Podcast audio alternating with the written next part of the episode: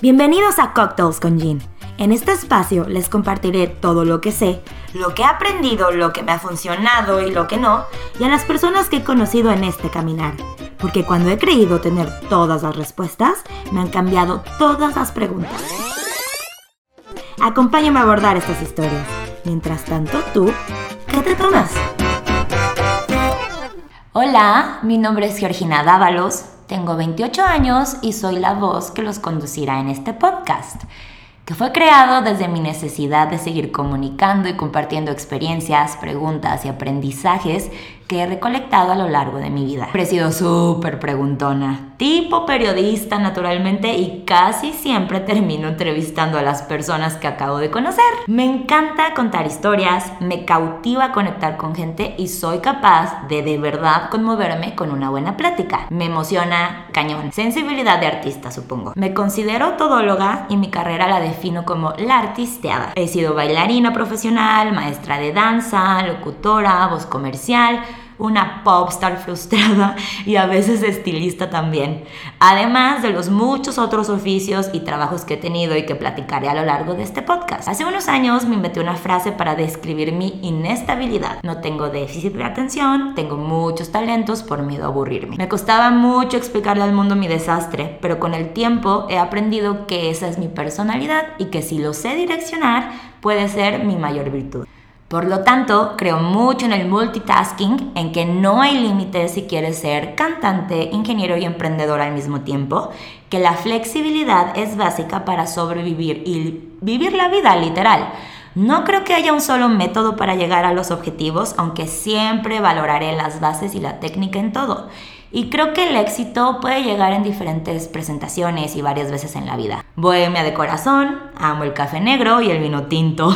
Me gusta conocer personas de diferentes bagajes. Considero que he estado expuesta a escenarios muy distintos a lo largo de mi vida y que eso me ha dado bastante perspectiva. Pero siempre he sabido por experiencia propia que regresar a tu base es de las mejores cosas que puedes hacer. Lo más constante en mi vida ha sido mi necesidad de crear. Crecí con una mamá sumamente creativa y con un ojo naturalmente talentoso para la estética. Todo, escoger un outfit, arreglo personal, diseñar un espacio o algún producto, mi mamá todo lo hace visualmente agradable.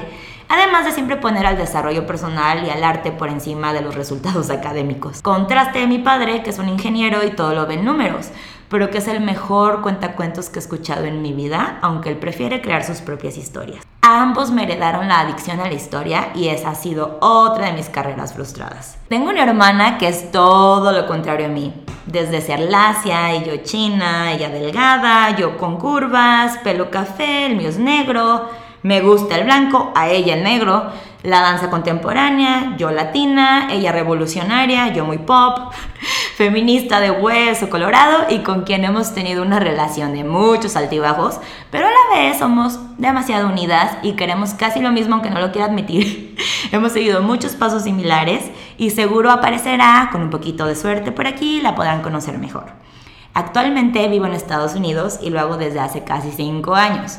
Por lo tanto, habrán muchos temas relacionados con migración, zonas de confort, desculturalización y desapego, invitados de diferentes nacionalidades y muchas lecciones de vida.